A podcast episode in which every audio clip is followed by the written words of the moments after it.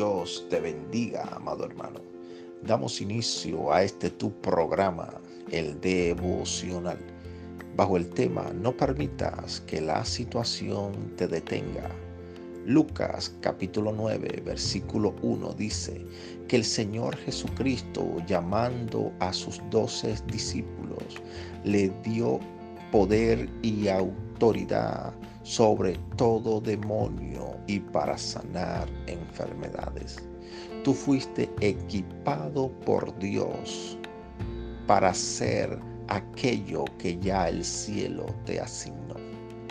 Fuiste equipado por Dios por medio del Espíritu Santo para superar toda adversidad, toda situación contraria que puedas encontrar en el camino hacia tu tierra prometida.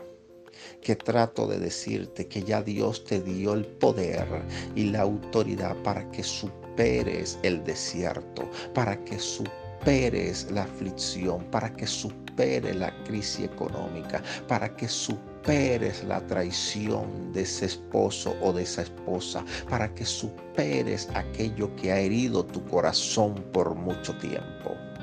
Porque Dios te ha equipado completamente para que cumplas con la obra que Él te ha encomendado.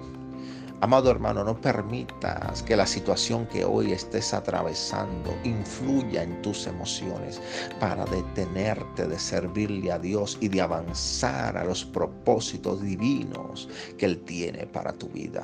Dios traerá un nuevo tiempo de refrigerio sobre tu vida. Una nueva temporada está por empezar cuando vea la mano de Dios operar a tu favor, porque Dios no se ha olvidado de ti. Él tiene sus ojos puestos sobre tu vida porque fuiste diseñado para triunfar en las manos de Cristo, porque fuiste equipado para superar cualquier fracaso o tropiezo que hayas sufrido en el peregrinaje con Cristo.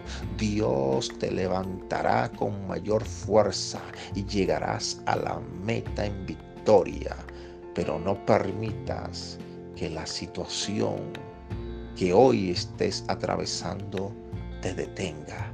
Tu fe supera la realidad que hoy estás pasando. Permíteme orar por ti. Padre, en el nombre de Jesús, oro por cada vida que está escuchando este audio. Te pido que los bendigas en el nombre poderoso de Jesús.